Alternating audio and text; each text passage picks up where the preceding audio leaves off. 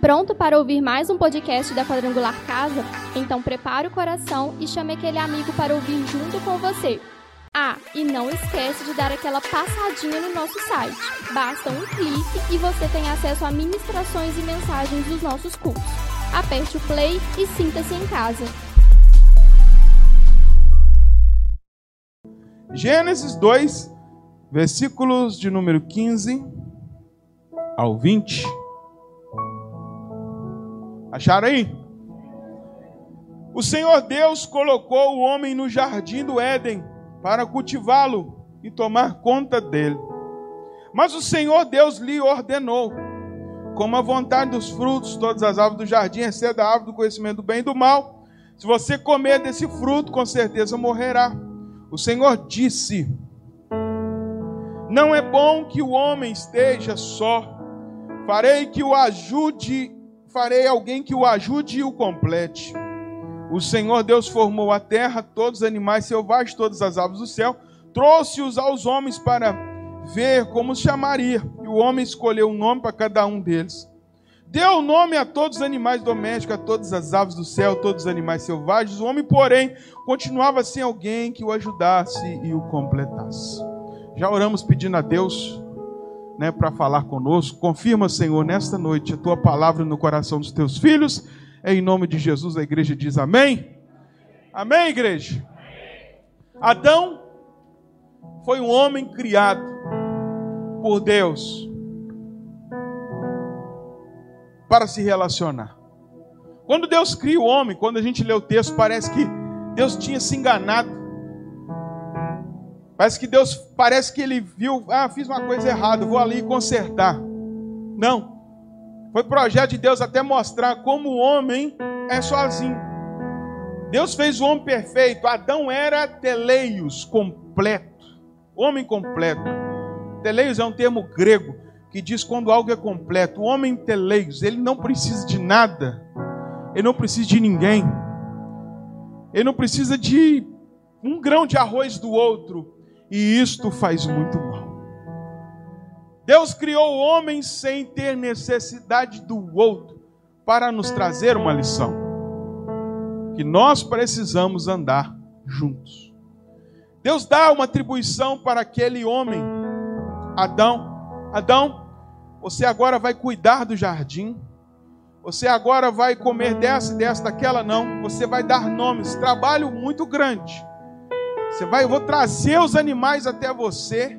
De vez em quando eu fico viajando nessa imagem, Deus ordenando que o elefante chegasse perto dele, e ele falando: Você vai chamar elefante, né?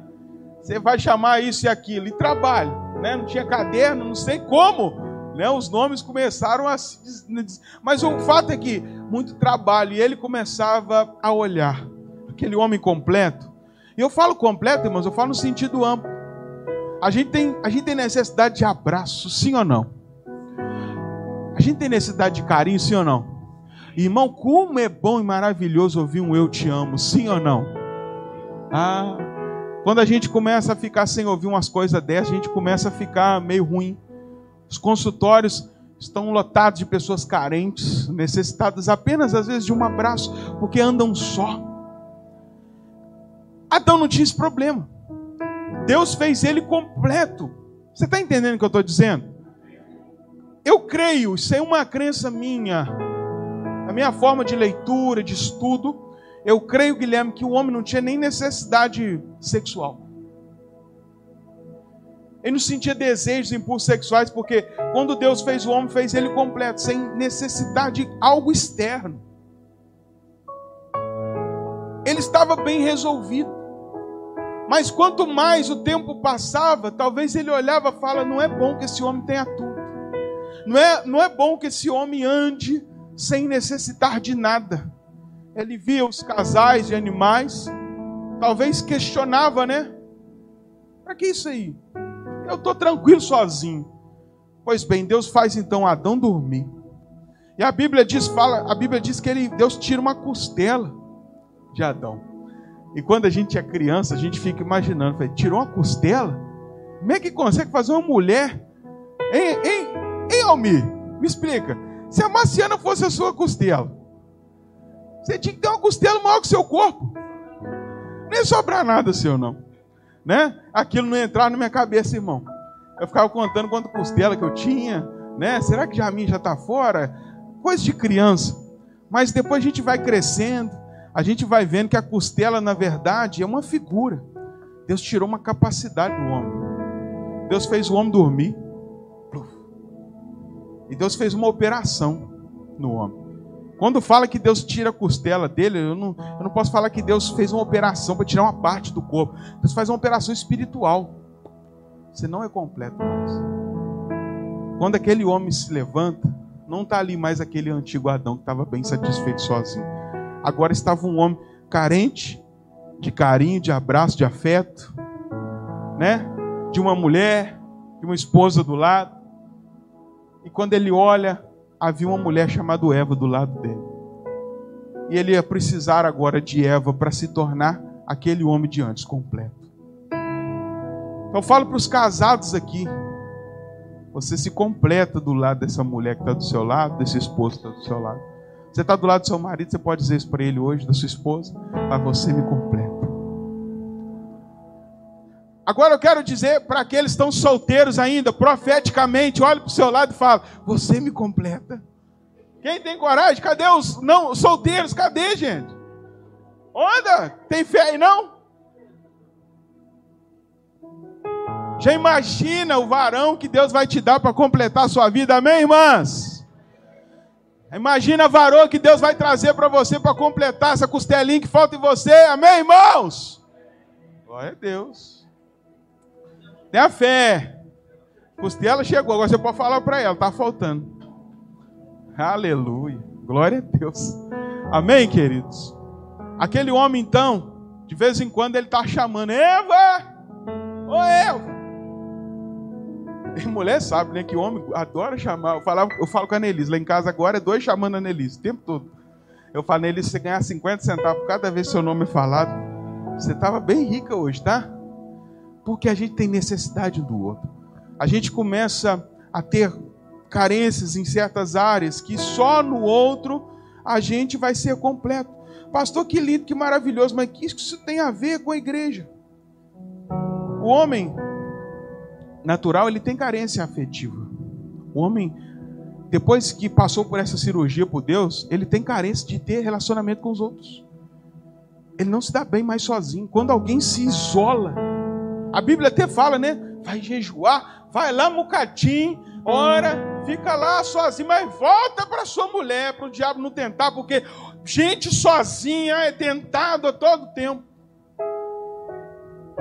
Pessoas que insistem em viver um isolamento, elas estão doentes, elas estão precisando de socorro. Elas estão precisando de alguém que as acolhe. Não vou, vai ficar sozinho, porque você não foi feita para ficar só. Homem não, nenhum foi feito, irmãos. Às vezes nós precisamos da solitude, que é diferente da solidão.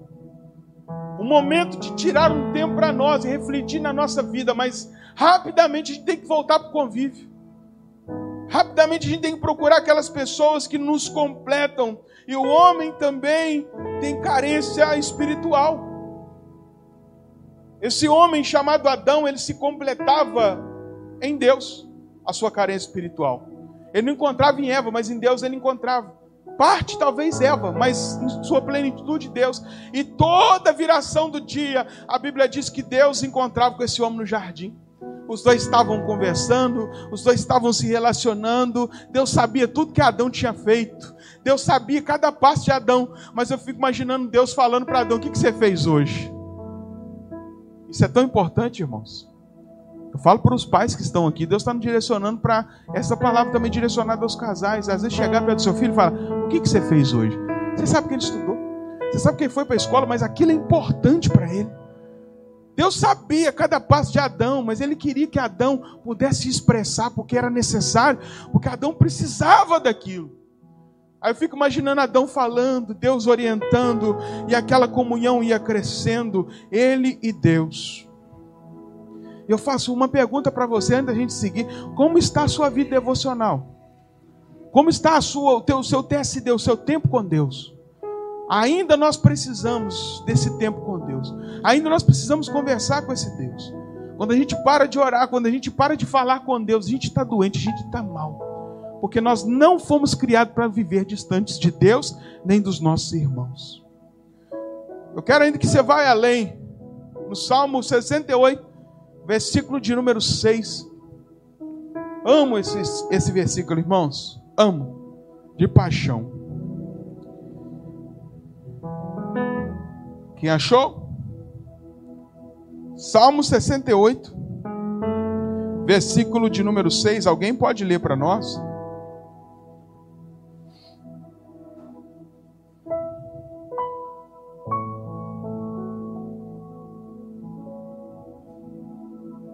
Amém, irmão? Lê para nós então. Aí, ó. Vamos ler todo mundo junto então? No 3, hein? 3. Deus dá uma família aos que vivem sós, liberta os presos e faz prosperar. Os rebeldes, porém, ele faz morar em terra árida. Eu quero que você fique com essa primeira parte. Que Deus dar um lar. Mudou? Voltou? Deus dá uma família, né? Algumas, algumas expressões podem estar diferentes. Deus dá uma família aos que vivem sós. É um benefício, irmãos. A sua família, oh, nem culto de família é, mas a sua família é uma bênção de Deus, é um presente de Deus para você. Ah, olha para quem é da sua família, diga para ela, você, diga para ele, você é um presente de Deus para minha vida. Você é um presente. Agora, eu conheço duas famílias com essa família biológica, faz toda a diferença na vida da gente, sim ou não? Quando a família está toda desfacelada, isso prejudica o comportamento do homem em todos os sentidos. Uma família forte, a gente sempre fala, é, o homem está forte em outras áreas. Então por isso que a gente tem que fortalecer a nossa família, o nosso núcleo familiar. Tá bom? Mas existe uma outra família também que é bênção de Deus, a família maior, a grande família, chamada família de Cristo Jesus. A família de Cristo é uma bênção nas nossas vidas. Porque Deus nos tira da solidão, Deus dá uma família àquele que não tinha família, embora estava resolvido no, âmbito biológico familiar, tinha mulher, filhos, mas ainda lhe faltava algo. Deus então traz uma família para completar esse homem, e essa família chama-se igreja. Ele coloca esse homem dentro desse âmbito de família, meu irmão, tem problema. A gente vê vagueando para um lado e para o outro, buscando alguém, buscando uma igreja perfeita. E existem pessoas que já usam esse jargão, eu vou ser mais uma a usar. Se você achar uma igreja perfeita, não fica nela, porque você vai estragar ela, porque você é alguém perfeito. Você é alguém com problemas.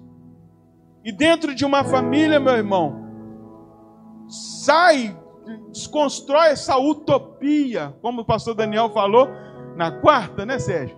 Uma, essa utopia, né? Descon, desconstrói, pastor Daniel, essa utopia da sua cabeça, que eu sei que você está aí do outro lado, que existe uma família perfeita, que existe uma igreja onde você não vai se aborrecer. Vamos ser sinceros, irmão. Os que são casados, faz parte da família, sua mãe já te chateou, sim ou não? Anda, gente, sim ou não? É, sua mãe está aí, você não quer falar alto, mas já te chateou. Seu pai te chateou, você chateia seu marido, sim ou não? As mulheres te chateiam, maridos? Oh. Garrou. É, a mulher tem um olhar, né? Só olhando assim. Fala alto para você ver aqui na igreja. Os homens chateiam vocês, mulheres? Ó, oh, Deus falou assim, muito. Mas você continua com ele, não continua? De vez em quando vocês estão juntinhos lá, um olha para o outro, né? E acaba vindo mais um menino. Por que, que você fica essa pessoa? Por quê? Por que, que você fica do lado de uma pessoa que às vezes te chateia? É porque você ama. E quem ama suporta as coisas. Quem ama passa por cima. E a família de Cristo não é diferente. Sabe, a igreja é a expressão mais linda de Deus na terra.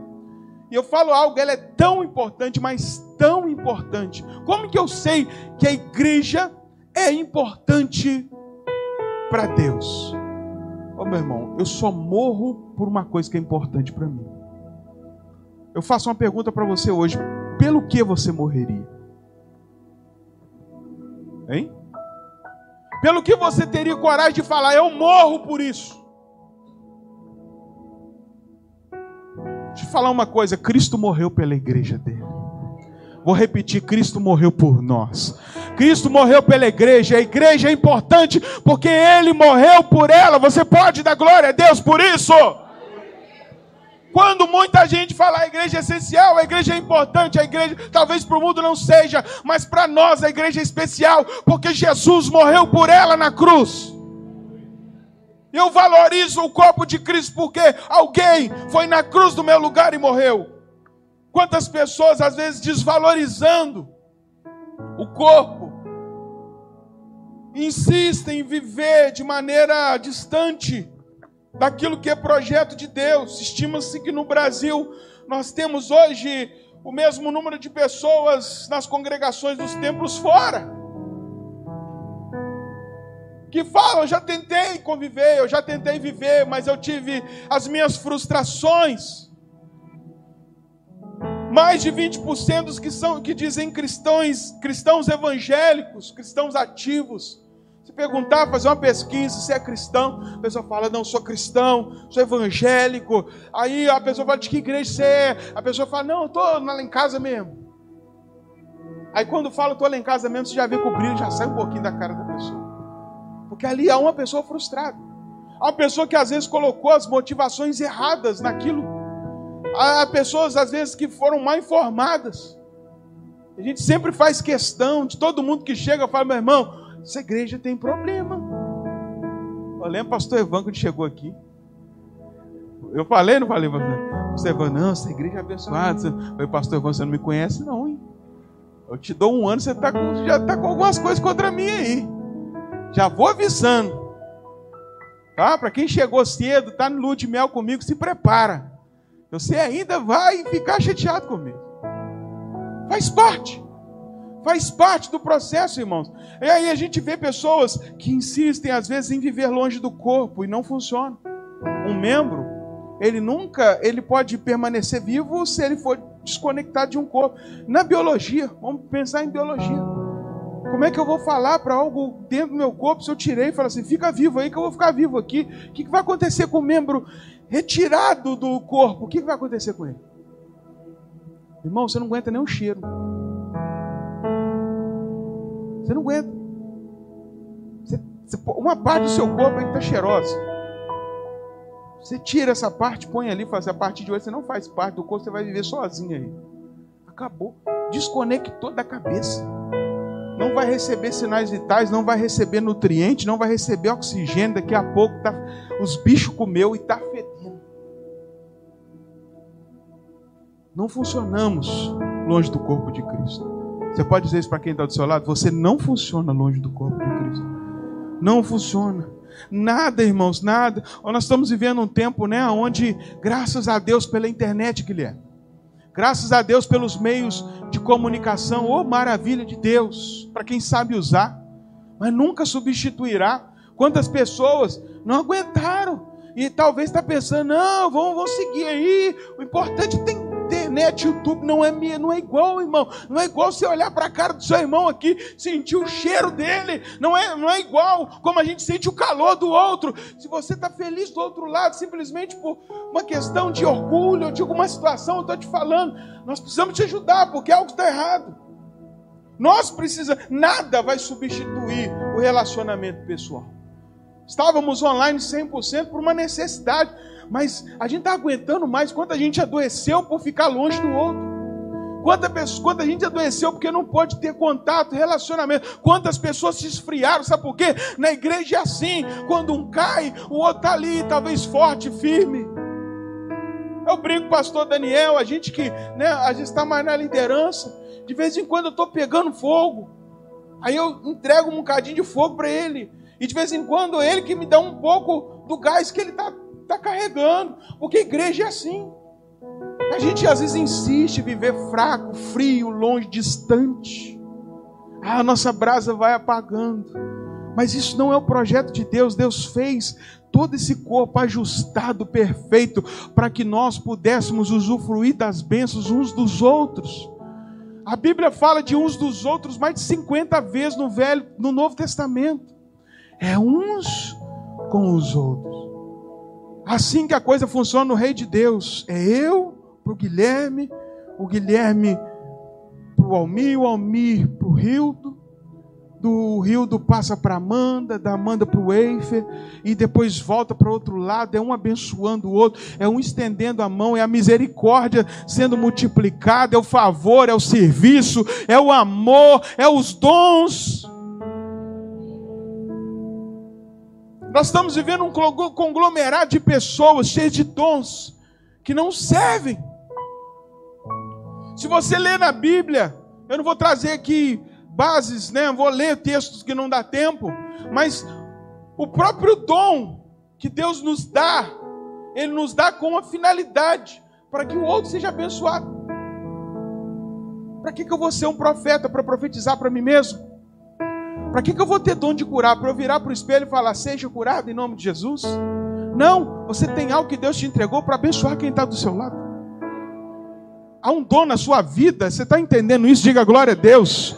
Levanta sua mão em nome de Jesus. E o que está na sua mão, olha aí, hein? O que está na sua mão é para abençoar quem está do seu lado. Então você vai falar para ele: Eu te abençoo com o que eu tenho agora, em nome de Jesus.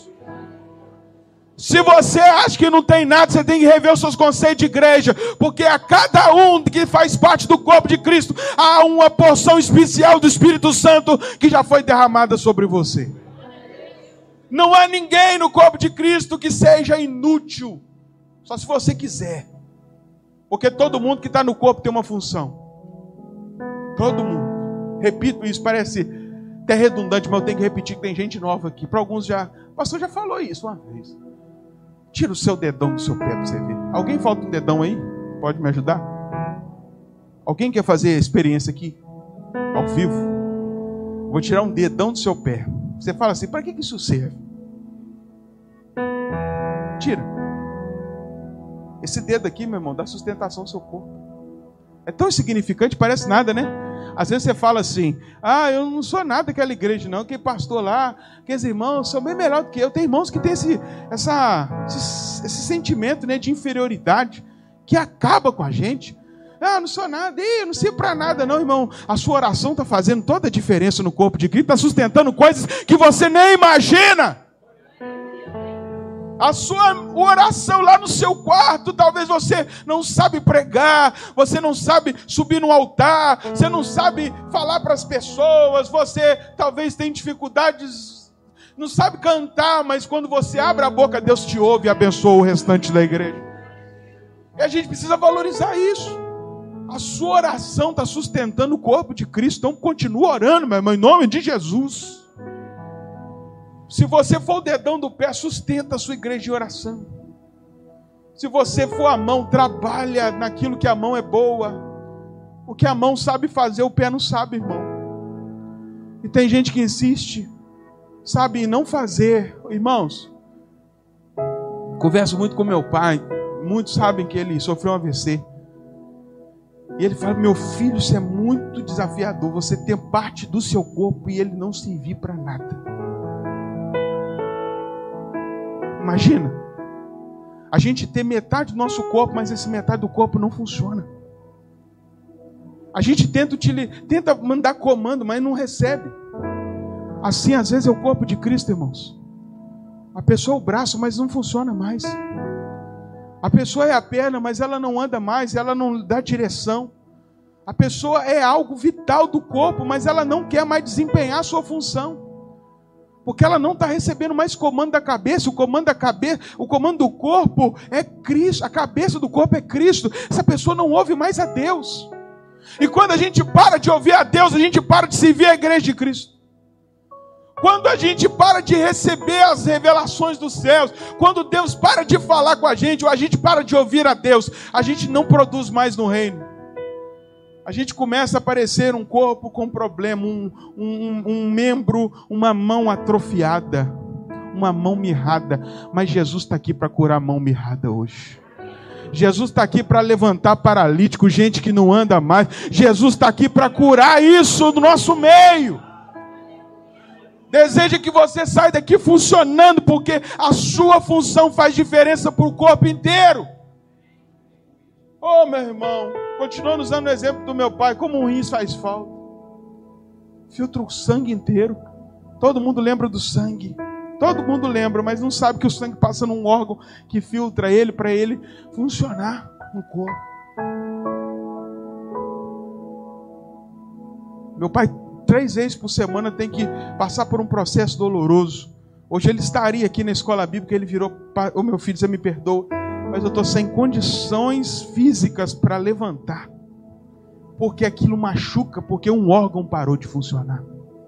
Assim a igreja de Cristo, quando você decide parar, quando você decide ficar no banco e falar assim: agora aqui é o meu lugar, meu irmão, você está trazendo doença para o corpo, você está trazendo um prejuízo enorme, porque essa igreja poderia ir longe porque essa igreja poderia alcançar mais vidas, porque essa igreja poderia fazer mais coisas, mais obras sociais, mais ministérios, mas a gente simplesmente fala: eu não vou funcionar. Quem está entendendo, diga glória a Deus. Algumas coisas, irmãos, acontecem no meio do caminho, para que a gente seja tentado, sabe, a deixar a comunhão deixar a família cristã. Mas eu falo para você, nada, nada, nada nesse mundo, independente dos motivos, nada substituirá a igreja. Nada substituirá a coinonia, a comunhão dos santos. Nada substituirá, desculpa nenhuma a gente tem para dar quando este é o assunto. Não há como amar Jesus. Essa é a frase. Guarda essa, lança no status. Não há como amar Jesus e rejeitar sua noiva. Quem entendeu, diga amém. Não há como amar Jesus. Eu amo Jesus, mas a noiva dele eu detesto. O homem que é homem. Eu gosto do Guilherme, eu não gosto da Zizi. Essa pessoa vai fazer parte do seu rol? A gente exclui. Hein, Almir? A pessoa vira para você e fala assim: Ô, oh, eu até gosto de você, mas da sua mulher eu detesto. O que, que você faz? Então você me detesta também. Está cortado o meu rol. Pensa nisso, irmão. A igreja é a noiva de Cristo. Ela não é uma amante de Cristo, uma colega de Cristo. A Bíblia diz que ela é a noiva e nós precisamos para relacionar com o noivo, ter, estar junto da noiva, ser a noiva. Não há como desprezar a noiva e falar eu amo Jesus, mas eu detesto a igreja. Como o Senhor te aceita se você não aceita aquilo que é o mais importante para Ele? E os desafios são enormes, são enormes na comunhão. Mas eu quero dizer o segredo da igreja primitiva, que está lá em Atos 2. Eles perseveraram. É Atos 2, 24. Alguém pode ler? Leia.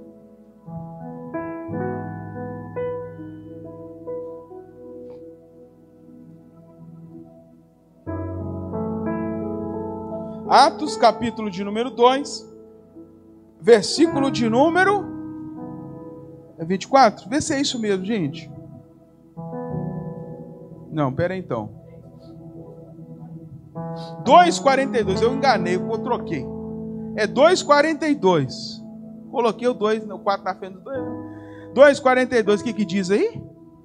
Eles, todos, perseveravam em quê? Hein? Todos se dedicavam de coração ao ensino dos apóstolos e a quê? Diga mais forte a comunhão. Mais forte a comunhão.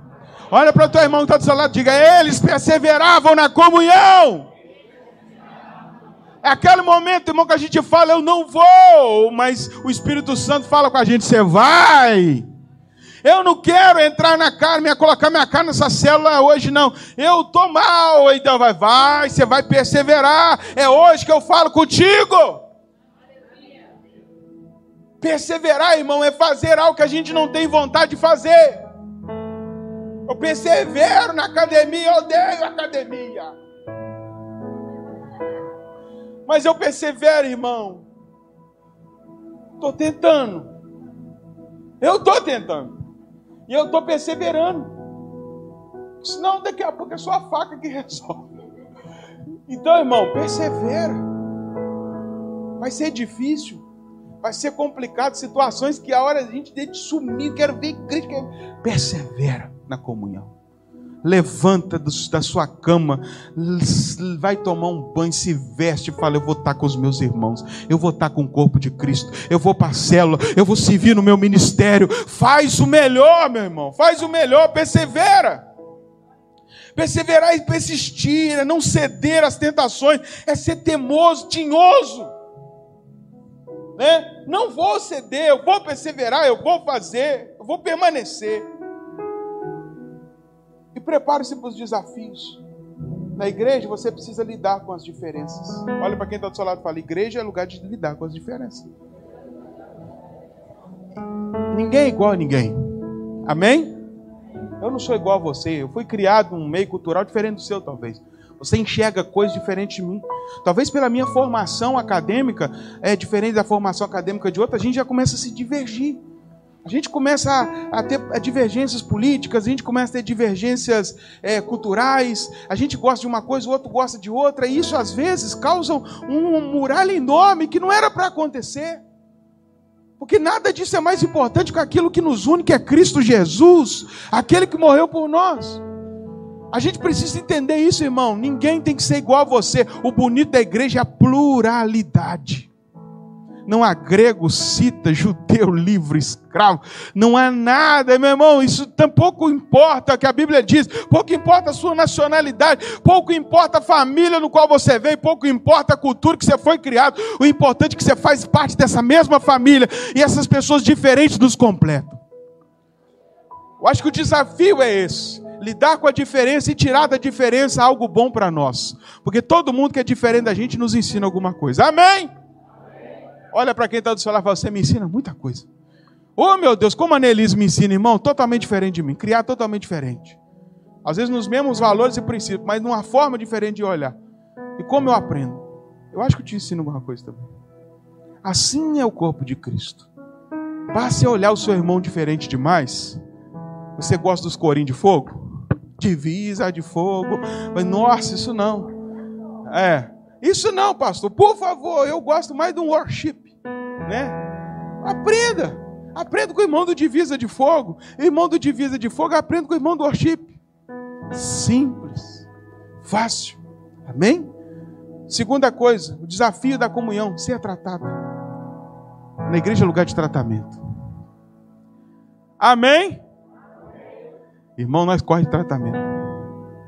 Né, Manuzinha lá em casa agora, você falou que vai no dentista, vai no médico, vai fazer exame, o semblante cai. Faz igual a Deus, né? Fazendo para Caim. Por que caiu o seu semblante? É. Acaba a alegria. Pode estar fazendo o que for, porque vai ser tratado. E nós, seres humanos, naturalmente, está correndo tratamento. Se é para nos tratar, a gente está errado, a gente está andando num caminho ruim. Mas eu não quero ser tratado, porque dói, tratar dói, a injeção dói. Às vezes tem que um, uma, uma, uma, vai ter que ter uma cirurgia, alguma coisa, e a gente está correndo de algo que nos doa, mas tudo é para nos curar, para nos tratar. No reino de Deus, na igreja de Cristo, é lugar de tratamento. Nenhuma palavra é direcionada para você, no sentido de hoje eu vou descobrir a vida da irmã X e eu vou preparar uma mensagem específica para quebrar ela. Se Deus está te quebrando aqui hoje, recebe, porque é um presente de Deus para a sua vida. É aniversário da quadrangular, mas o presente é seu. Recebe. Quando a gente vem para a igreja parece que a palavra está vindo para nós assim, é Deus falando, meu filho, eu não quero você desse jeito, eu quero te curar, eu quero te sarar, eu quero mudar, eu quero transformar você, eu quero cicatrizar a sua ferida. Às vezes ah, o tratamento vai vir do altar, às vezes é um chama, um chama o outro. Eu conheço história, irmão, de irmão cheio de Deus que chegou perto do outro e falou: meu irmão, esse caminho que você está andando é torto. Eu já passei por ele, eu caí, eu estou falando em nome de Jesus, sai disso, que você. Quem é você para dizer isso para mim? Foi para o mundo. A arrogância levou ele, aonde está hoje? Um dia eu falei para o irmão, irmão, você precisa disso, disso, eu não sou melhor que você não, mas eu estou aqui numa condição que eu preciso te alertar e tal. Ah, então eu sou o problema dessa igreja, então tá bom, tchau para você. Cadê essa pessoa? Se quebrou. A nossa arrogância muitas vezes nos faz escorrer do tratamento, mas um desafio da comunhão é ser tratado. Fique, fique para ser tratado. Olha para quem está do seu lado, fica para ser tratado por Deus. Vai, vai doer, mas vai te sarar. Ser chamado a atenção não é bom. Né? Hoje de manhã eu chamei o irmão, falei assim: ó, melhora essa postura aqui, filhinho, que não está legal. Amém, pastor? Beleza. Saiu. Mas o que, que vai acontecer? Ele recebeu. Isso vai fazer com que ele se torne melhor. Não, não é para mim, não, para o corpo, para o próprio Deus. Ele vai fazer algo mais excelente. Então eu já estou falando de uma vez, se receber uma repreensão, meu irmão, se algum irmão chegar perto de você, irmãos, não sejam omissos, Tiago vai dizer isso que o mesmo pecado que é cometer algo é não, não, não é ser omisso em algo que nós deveríamos falar. A gente vê o irmão caindo no buraco, a gente vê o irmão numa vida errada, numa vida toda, e eu não vou mexer com isso, não tem nada a ver comigo. Deixe ele seu irmão. Que família é essa que vê o outro caindo, indo para o buraco, pecando, e a gente se omite? Seu pecado de Caim não tem nada a ver com meu irmão. Quem sou eu? eu sou cuidador do meu irmão? É. Porque a Bíblia nos chama a cuidar uns dos outros. Caim era um, um perdido na casa do pai. Não sabia que uma das missões dele era cuidar do irmão. Ele matou o irmão. Você é Caim quando você deixa o seu irmão viver livre no pecado e não, não o alerta. E a Bíblia nos ensina isso, irmão. Você não vai ser um intrometido, não, mas você está querendo salvar alguém. E por último,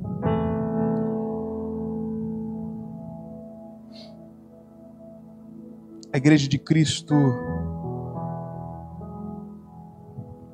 faz você participar da missão de Cristo.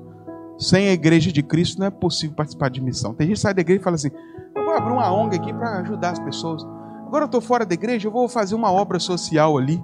Né? Como se, tipo assim, ela substitui a igreja, a missão da igreja, e ela abre a própria missão para falar que está fazendo algo para Cristo. Deixa eu te dizer, a missão de Cristo foi dada para a igreja de Cristo. Se você está fora da igreja de Cristo, você não tem missão alguma. Deu para entender sim ou não? Então, se você é igreja de Cristo, você está na missão. Se você não é da igreja de Cristo, você resolveu viver sozinho, cria sua missão, mas não chama de missão de Cristo, que não é. Viva junto. E juntos vamos trabalhar, porque há um chamado de Deus para essa igreja. Há um chamado de Deus para nós e juntos nós somos muito mais fortes, irmãos. Jesus já falou: vá um por todo mundo, prega o evangelho a toda criatura. Essa igreja tem 70 anos que ela está pregando o evangelho. E se a gente for junto, você pode ter certeza que os campos que estão lá brancos, eles vão ser é, alcançados com muito mais facilidade, mas todos trabalhando numa mesma unidade. Quem recebeu isso, diga glória a Deus. Vai ficando de pé em nome de Jesus.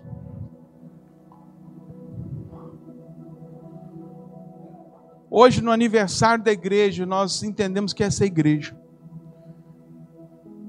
Talvez alguém saia daqui da mesma forma, mas se você sair diferente, meu filho, oh glória, já ganhamos um para a missão que nós temos.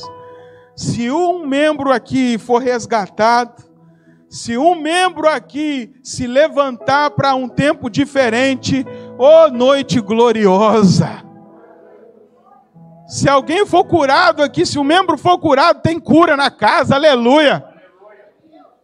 Você quer sair do mesmo jeito? Saia, mas se você resolveu ser curado, então fala com o Senhor agora.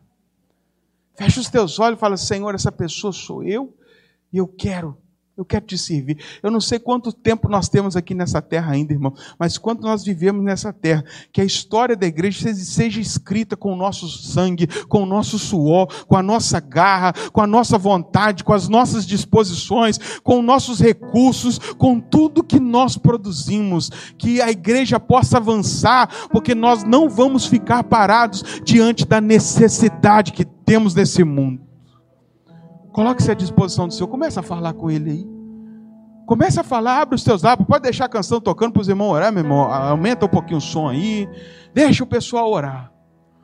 É o tempo de você falar agora com Deus.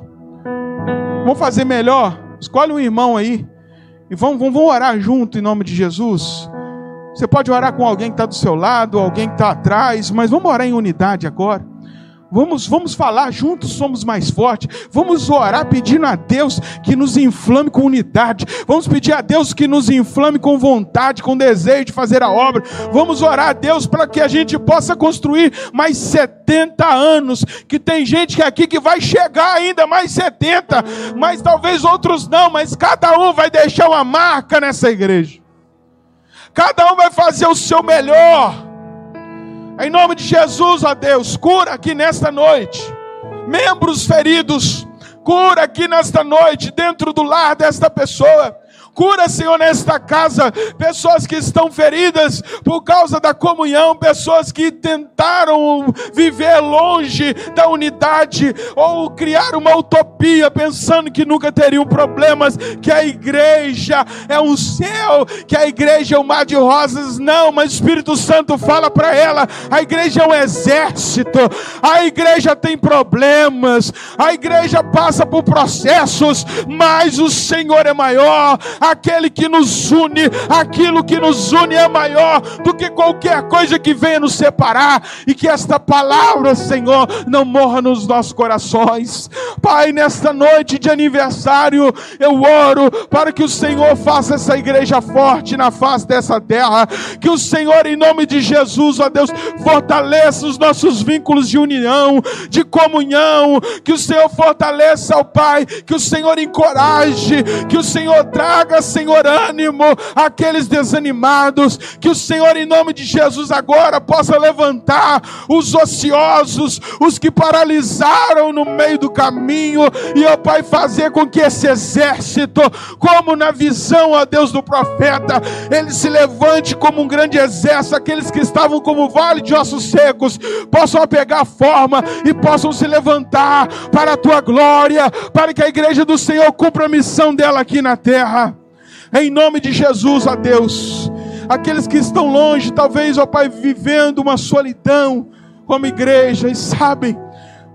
E às vezes, ó Pai, o sentimento é de tristeza, da distância, mas o orgulho talvez fala mais alto. Pai, cura eles agora em nome de Jesus. Que o Senhor, como disse para aquela mulher, ó Deus, eh, para aquele homem da mão ressequida, vem para o meio. Essa é a palavra do Senhor para a tua vida hoje, mão ressequida. Vem para o meio que eu te curo, eu te saro, eu te liberto. Vem para o meio, se envolva, faça a obra de Deus com alegria, se, se interaja, oh, participe, meu irmão. Pai, que nós possamos escrever mais anos felizes nessa terra. Teremos os problemas a resolver, mas que possamos resolver. Que ninguém saia, Deus, com um problema mal resolvido. Nós sabemos que o Senhor faz ir e vir, mas que aqueles que o Senhor fizer, quiser que eles fiquem, que eles, que eles fiquem, ó Deus, e, e saibam viver igreja. Que nós possamos ser tratados nisso, ó Deus. Que nós não tenhamos nenhum problema de convivência. Que nós possamos sempre, ó Pai, colocar o Teu nome acima de todas as nossas dificuldades. Que possamos romper com as barreiras. E que o Senhor seja glorificado através dessa igreja. Você pode aplaudir bem forte ao Senhor.